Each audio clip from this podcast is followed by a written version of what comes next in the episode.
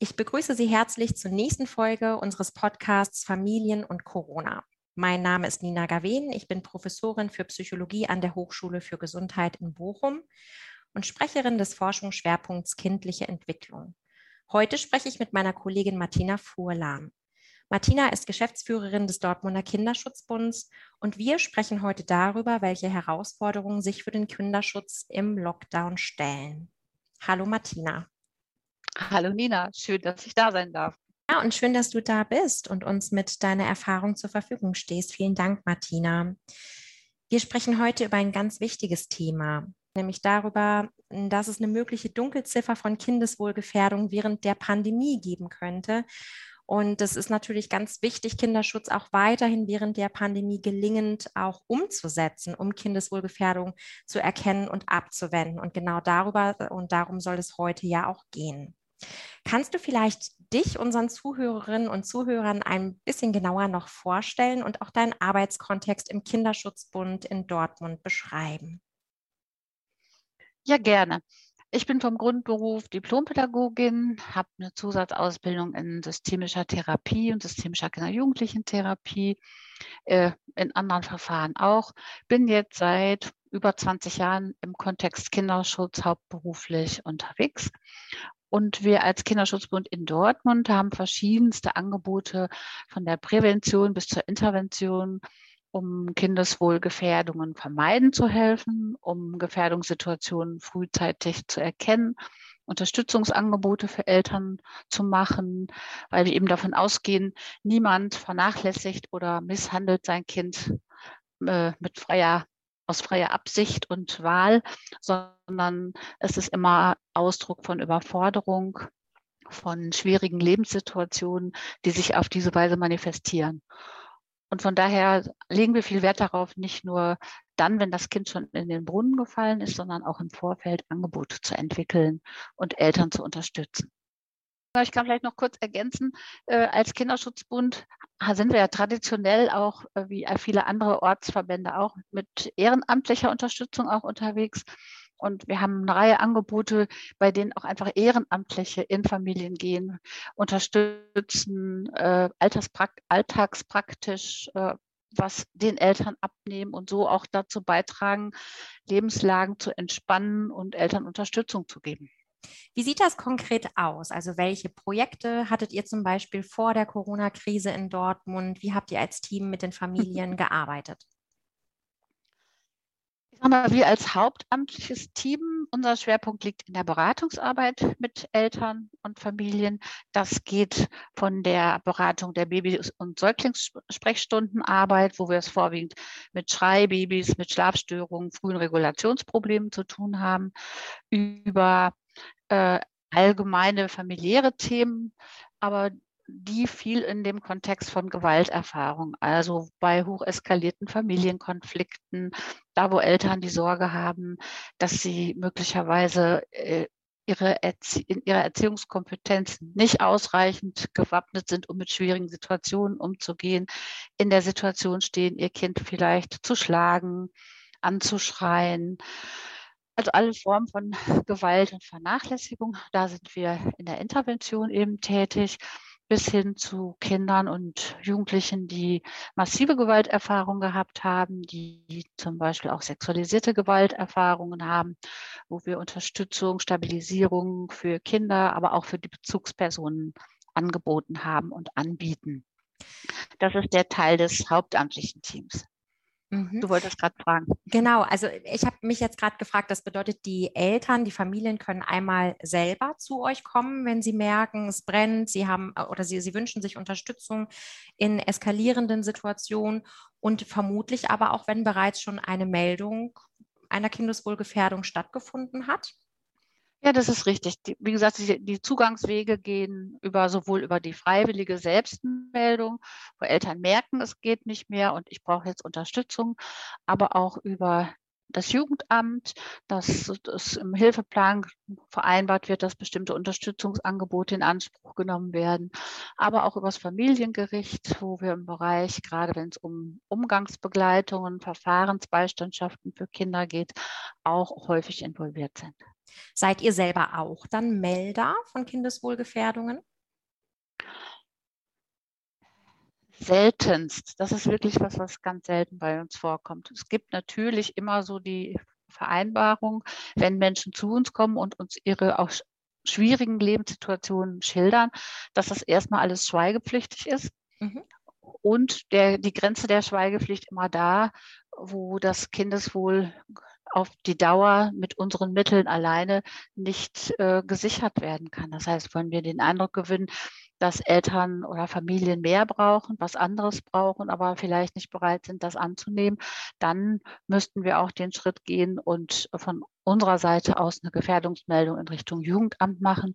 Aber ich kann wirklich sagen, das kommt ganz, ganz selten vor, weil in der Regel eine gute Arbeitsbeziehung mit den äh, Familien entsteht. Du wolltest gerade von äh, eurer Teamsituation erzählen und hast äh, berichtet, dass ihr ein hauptamtliches Team seid und dass ihr als mhm. Kinderschutzbund natürlich aber auch von der Unterstützung ehrenamtlicher Helfer ähm, abhängig seid. Mhm. Hm, wie habt ihr da vor Corona gearbeitet und vielleicht auch direkt mal einen Blick, wie hat sich so eure Arbeitssituation im Kinderschutzbund verändert in der ersten, zweiten, dritten Welle? Wir haben äh, zum Beispiel unsere ehrenamtlichen Teams, die als Paten und Paten unterwegs sind.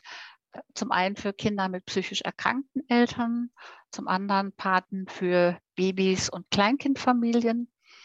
Zwei unterschiedliche Teams, aber beide waren vor Corona wesentliche Unterstützer in den Familien in Dortmund.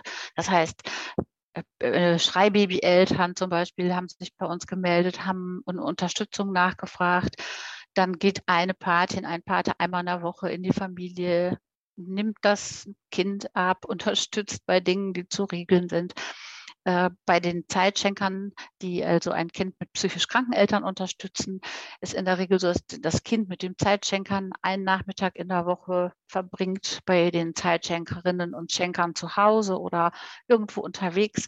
Also sehr persönliche, sehr intensive und sehr für die Familien sehr, sehr wichtige Kontakte. Und das waren natürlich die, die mit Beginn von äh, den ersten Kontaktbeschränkungen weggefallen sind mhm. und wo wir bis heute in der dritten Welle keinen Ersatz gefunden haben. Kannst du mal sagen, um wie viel um Ehrenamtliche und auch um wie viele äh, mhm. Familien äh, es da geht, die jetzt aktuell adäquat durch dieses Ehrenamtsprojekt gar nicht mehr betreut werden oder begleitet hört, werden können? Das hört sich vielleicht auf den ersten äh, Blick gar nicht so viel an. Wir haben ungefähr 25 Zeitschenker und Zeitschenkerinnen und mhm. nochmal so viele Patinnen, die in Säuglingsfamilien unterstützen. Ja. Aber zumindest in den Säuglingsfamilien ist es so, dass die jetzt auch nicht für eine lange Zeit unbedingt da bleiben, ja. sondern nur um eine Krise mit abzufedern mhm. und dann auch wieder in die nächste Familie gehen. Mhm. Aber wir haben in dieser Zeit eben gemerkt, äh, zum einen gehen die Anfragen der Familien zurück, weil die auch Sorge haben vor Ansteckungen und äh, sich schützen wollen. Ja. Zum anderen äh, gehen aber nicht nur die Anfragen der Familien zurück, sondern es gibt auch die, die dringend Unterstützung sich wünschen. Und da haben wir uns viele Gedanken gemacht, was könnte es äh, anderes geben? Wie könnte man das auf eine andere Art und Weise tun?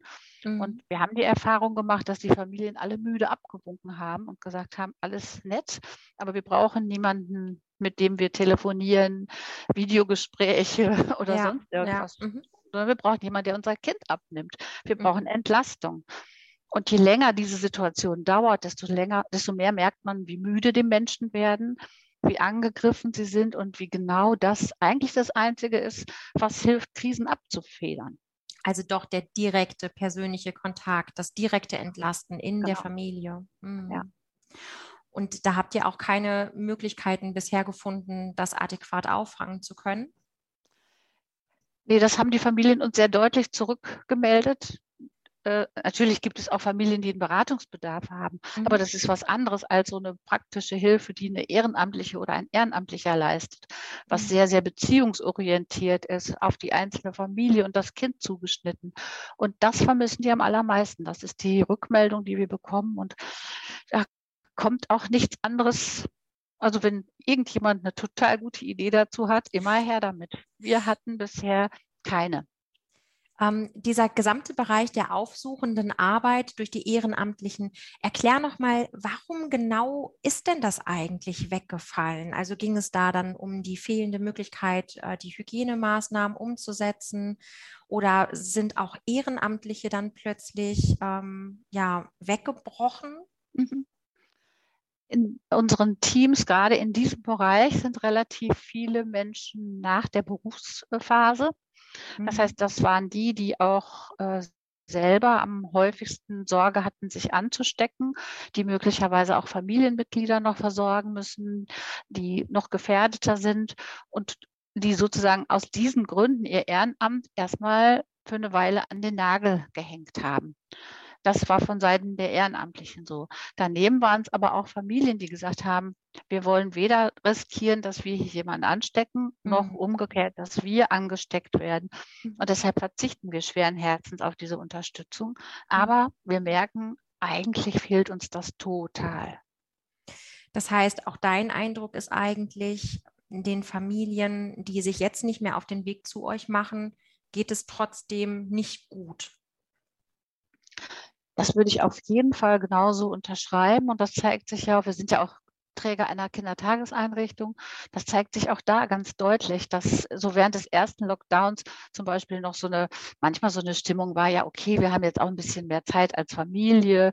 Wir nutzen das vielleicht auch für ein paar schöne Möglichkeiten. Wir nehmen uns Zeit füreinander.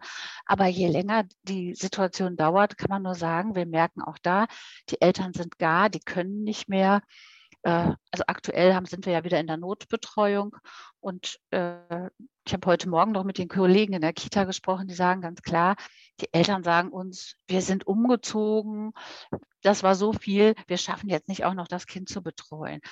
Also das sind, mag ja auf den ersten Blick äh, so klingen, als wäre das kein relevanter Grund, aber die Eltern können nicht mehr. Das ist einfach eine Tatsache, glaube ich, dass viele am Rand ihrer Möglichkeiten sind.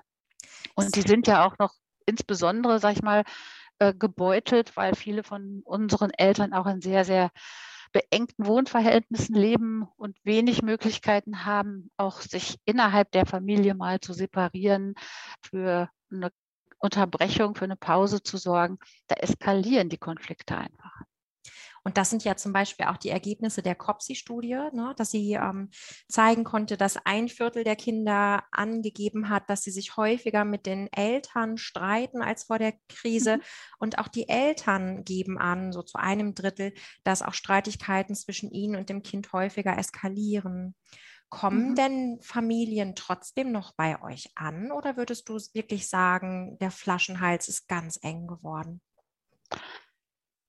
Ja, genau das würde ich sagen. Der ist sehr eng geworden. Bei uns kommen weiter Familien an, aber im Vergleich zu vor Corona eine viel, viel geringere Zahl. Und gleichzeitig haben wir aber alle die Hypothese, dass viel mehr Eltern kurz vorm äh, Platzen sind, dass die Familiensituationen mehr als schwierig werden an vielen Stellen. Und das macht uns allen große, große Sorge. Das ist eigentlich ein sehr bedrückendes Bild, äh, was du ja. da jetzt auch gerade zeichnen musst. Ne? Ähm, du arbeitest ja in Dortmund auch in einem Netzwerk. Kannst du mal so über den Kinderschutzbund hinaus beschreiben, wie die Situation sich auch für die Kolleginnen im Netzwerk darstellt? Was bekommst du da so mit? Hm. Also ich denke, viele haben ähnliche Erfahrungen wie wir auch. Äh, die Sorge insgesamt war in der Stadt auch eine große. Ich glaube, das ist kein Zufall, dass genau in dieser Zeit eine Arbeitsgruppe ins Leben gerufen worden ist auf äh, Wunsch der Jugendamtsleitung äh, zu dem Thema Kinderschutz in Krisenzeiten. Mhm. Das bezieht sich jetzt nicht nur auf die Corona-Situation, sondern es, die Corona-Situation war der Anlass zu sagen, okay, wir sind für solche Situationen eigentlich gar nicht gewappnet. Bisher mhm. hatte niemand von uns so eine Arbeitssituation, wie wir sie jetzt seit einem Jahr zu bewältigen haben. Und wir haben alle gemerkt, Wir brauchen andere Zugänge zu Eltern, zu den Kindern. Wir brauchen äh, funktionierende Meldeketten.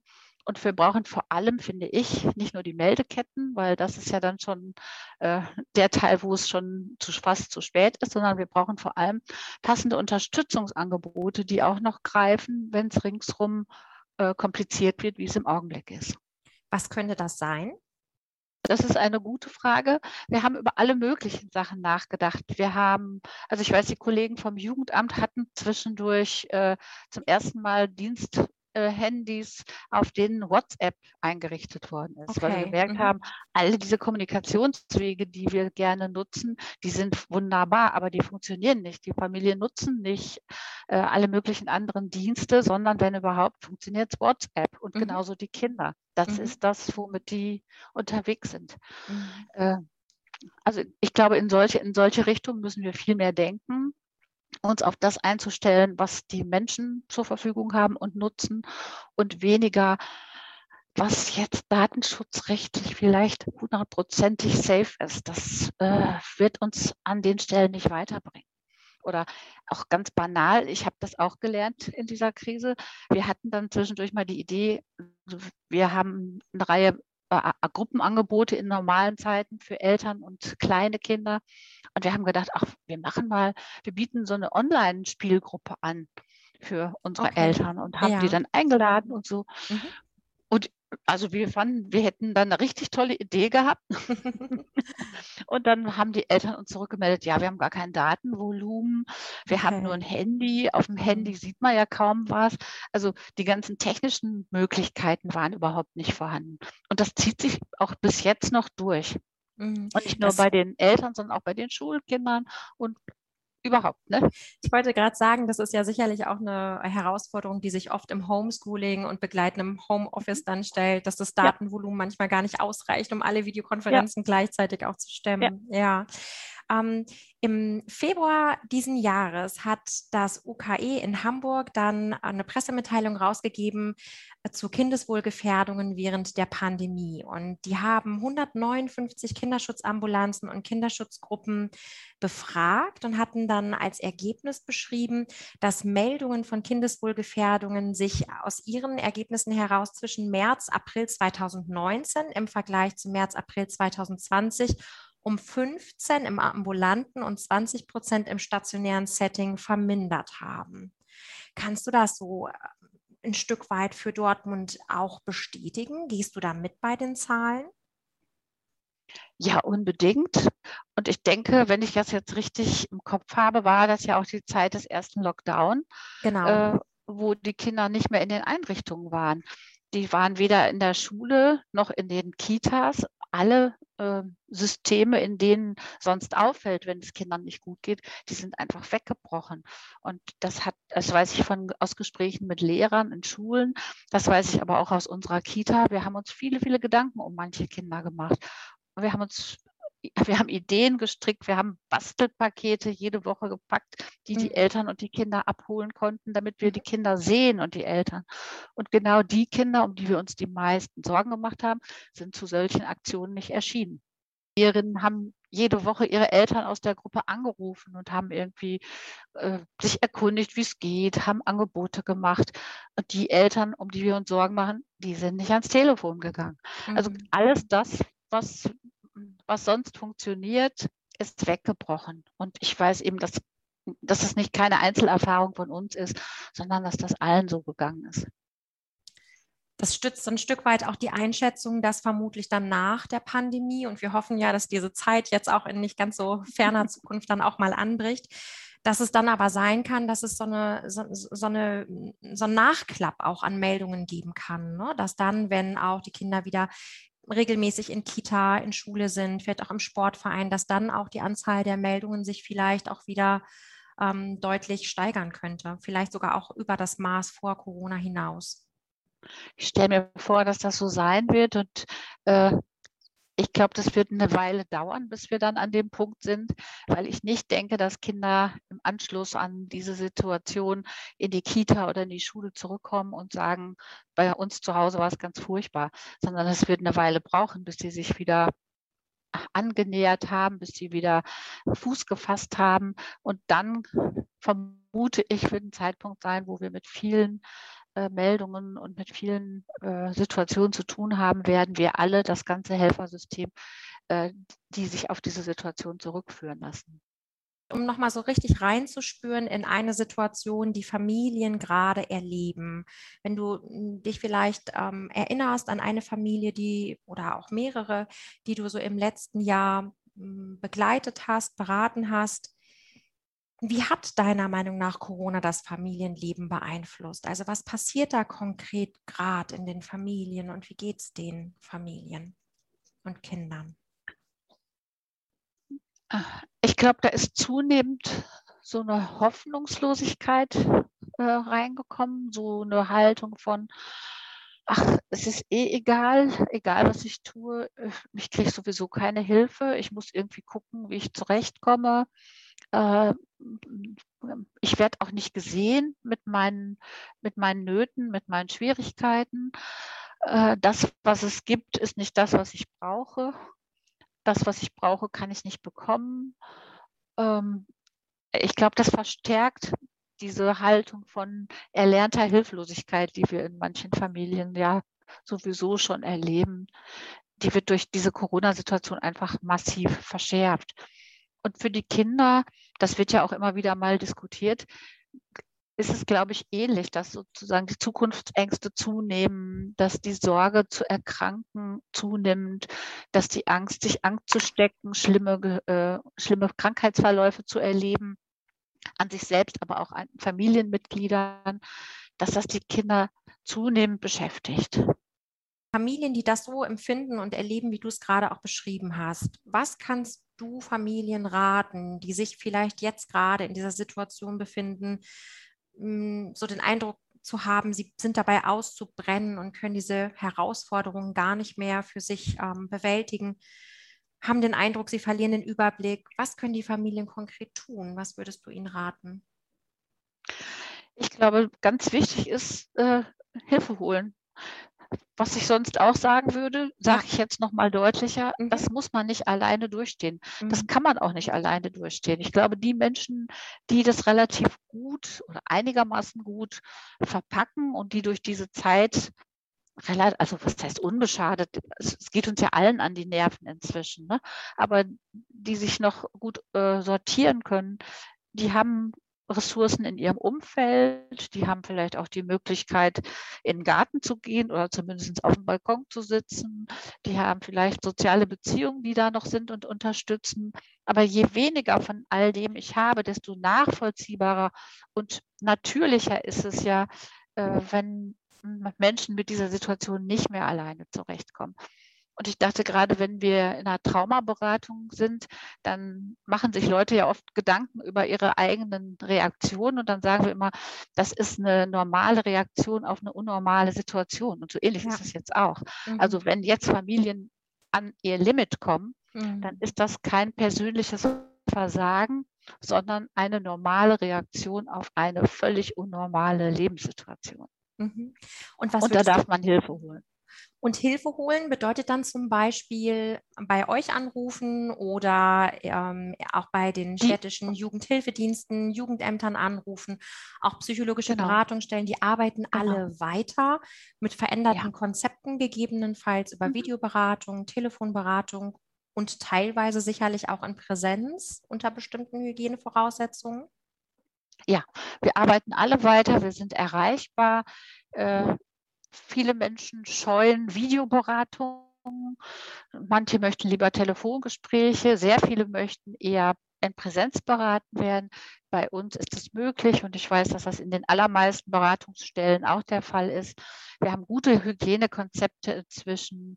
Da braucht man sich keine Sorgen machen und man darf da einfach zum Hörer greifen und was immer man in fußläufiger Entfernung am besten hat, in Anspruch nehmen und sich Unterstützung suchen. Und wie ist das bei Multiplikatoren, also Lehrer, Erzieher, Lehrerinnen, Erzieherinnen, ähm, wenn die so den Eindruck haben, da hat sich ein Kind deutlich verändert im letzten Jahr, sie können auch eine Gefährdungssituation mhm. nicht ausschließen, würden sich Beratung wünschen, wo dürfen die sich melden?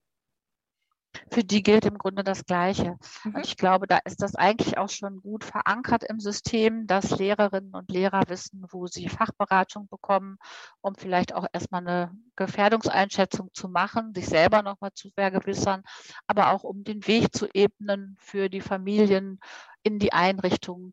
Äh, da kann ich nur Mut machen. Die Wege, die sind, glaube ich, bekannt, die auch wirklich zu gehen. Mhm. Und gerade könnte ich mir vorstellen, für die Erzieherinnen und Lehrerinnen ist es ganz besonders wichtig, dass sie auch mit den Kindern und Familien in Kontakt ähm, bleiben, auch während ähm, Lockdown-Maßnahmen. Ja, könnte ich mir vorstellen, dass du das auch unterschreiben würdest, ähm, weil es natürlich ganz wichtig ist, dass die mitbekommen, wie es den Familien jetzt gerade geht. Ne? Die sind dicht dran auf jeden Fall. Das sind ja die, die sozusagen fast wie so ein bisschen die Nabelschnur sind zu den Kindern, die an anderen ja. Stellen plötzlich nicht mehr da sind. Ein ne? gutes Bild, genau. Also eigentlich im persönlichen Kontakt bleiben, Video oder Telefon oder WhatsApp, alles ist quasi besser als gar nichts. Ja. Was können denn jetzt besorgte Bürgerinnen und Bürger tun? Also angenommen, die beobachten vielleicht in ja, im Bekanntenkreis, in der Nachbarschaft, dass ein Kind sich verändert hat? Was würdest du denen raten? Also jeder Mensch hat einen Anspruch auf Beratung in mhm. diesen Fragen. Äh, niemand muss damit alleine bleiben und niemand muss sich als Denunziant fühlen, sondern es ist völlig richtig und erlaubt, wenn ich mir solche Gedanken mache, äh, Unterstützung zu holen. Das kann das Jugendamt sein, das kann die Beratungsstelle sein, das kann der Kinderschutz Bund sein, das kann das Kinderschutzzentrum sein, wo immer äh, man denkt, da fühlt man sich gut aufgehoben oder da hat man Kontakt, da darf man sich äh, eine Unterstützung holen. Und dann kann man da gemeinsam überlegen, was wären gute Schritte, äh, spricht derjenige die Familie selber an, gibt es andere Zugangswege, wer kann vielleicht auch die Wahrnehmung bestätigen oder beruhigen, auch in anderen Fällen. Auf jeden Fall nicht damit alleine bleiben und nicht weggucken. Bei all den schweren Dingen, die wir besprochen haben, ähm, jetzt so in den letzten Minuten, würdest du denn mit Rückblick auf diese Zeit auch sagen, dass es für dich was gibt, was du auch mitnehmen kannst aus dieser Zeit? Ich glaube, auch da geht es mir wie vielen anderen. Ich hätte vorher überhaupt nie vermutet, was alles möglich ist äh, an Formaten, an Beratungsformaten, was wir jetzt selbstverständlich nutzen. Also ich habe zum Beispiel auch äh, Eltern-Säuglingsberatungen über Zoom gemacht. Mhm. Äh, normalerweise kommen die zu uns und man macht eine Videoaufnahme und wertet die dann aus. Und mhm. so war die Videoaufnahme direkt im Zoom-Format und äh, wir konnten wunderbar in die Arbeit einsteigen. Eigentlich das, ganz praktisch, ne? Total gut. Und ich dachte, ja, und für manche Babyeltern, die es vielleicht auch schwer haben mit einem relativ Neugeborenen, sich auf den Weg zu machen in eine Beratungsstelle, vielleicht noch ein Geschwisterkind haben, ist das doch toll, dass es die Möglichkeit gibt, ein anderes Format zu nutzen. Ob das jetzt immer und auf die Dauer und ausschließlich so sein muss, das mag auf einem anderen Blatt stehen, aber ich finde, es hat sich auch viel an Möglichkeiten entwickelt. Martina, wir haben ganz am Anfang des Gesprächs ähm, darüber gesprochen, wie auch euer Team sich verändert hat in der Zeit. Du hast beschrieben, dass gerade auch so die Arbeit mit den Ehrenamtlichen über den Lockdown sehr schwer wurde aus zwei verschiedenen Gründen. Zum einen sind zum Teil Ehrenamtliche nicht mehr in der Lage gewesen, die Arbeit fortzuführen, weil sie einfach vom Alter her zur Risikogruppe gehörten. Zum anderen haben auch Familien ähm, gar nicht die Beratung äh, und die Zusammenarbeit fortsetzen wollten, weil sie Sorge vor Ansteckung hatten. Ähm, wenn jetzt vielleicht jüngere Ehrenamtliche diesen Podcast hören, dürfen die sich denn schon wieder bei euch melden? Würdet ihr denn wieder mhm. Ehrenamtliche ähm, aufnehmen in, in euren Kinderschutzbund, um Familien und Kinder zu unterstützen? In der Tat haben wir vor zwei Wochen eine neue Ausbildungsgruppe fürs Kinder- und Jugendtelefon angefangen. Ähm, da sind jetzt 23 Leute. So viele haben wir noch nie in einer Ausbildungsgruppe gehabt. Vielleicht Super. ist das auch noch was, noch was Gutes am Schlechten, fällt mir dabei so auf, weil diese Ausbildungsgruppe machen wir auch über Zoom zum ersten Mal. Das haben wir natürlich sonst in Präsenz gemacht, aber es funktioniert auch in diesem Medium. Und wir suchen auch weiter und gerade aktuell Ehrenamtliche, die als Familienpaten arbeiten möchten. Und auch die würden jetzt zunächst mal eine Ausbildungsgruppe über Zoom starten und dann hoffentlich wenn Präsenz wieder möglich ist, schon so weit geschult sein, dass sie in die Familien gehen können. Ah, Herzlich wunderbar. willkommen. Ja, gibt es Eingangsvoraussetzungen, um bei euch ehrenamtlich zu arbeiten? Eigentlich nicht. Also man muss bereit sein, sich auf eine Schulung einzulassen und ein polizeiliches Führungszeugnis beizubringen.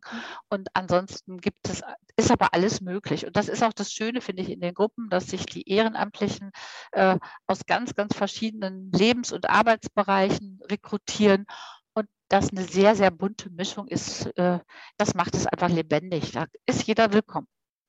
Das finde ich ist äh, ein wunderbares Schlusswort von dir, Martina. Vielen Dank. Äh, das heißt, Kolleginnen, Kollegen, Studierende, Schüler, ähm, ähm, Ehrenamtliche, die Interesse haben, sich bei euch zu engagieren, die dürfen sich gerne melden und äh, können sicherlich einen großen Unterschied machen, auch für Kinder und Familien, die sich gerade in dieser doch sehr schwierigen und belastenden Situation befinden ich würde mich total freuen und ich glaube, dass es genau das ist, dass man da als jemand, der sich irgendwo betätigen möchte, eine sehr direkte Erfahrung macht, dass man was beitragen kann, um Unterschiede herzustellen. Ganz bestimmt. Vielen Dank, liebe Martina, für das angenehme Gespräch und die Einblicke, die du uns gewährt hast in deine Arbeit. Und vielen Dank, liebe Zuhörerinnen und Zuhörer, für die Aufmerksamkeit. Fragen zum Thema erreichen uns gerne per E-Mail und ich kann mir gut vorstellen, dass auch die Martina für Fragen noch zur Verfügung steht. Ich wünsche Ihnen Jederzeit gerne. Wunderbar, danke dir. Ich wünsche Ihnen noch einen schönen Tag, dir auch, liebe Martina, und bis zum nächsten Mal.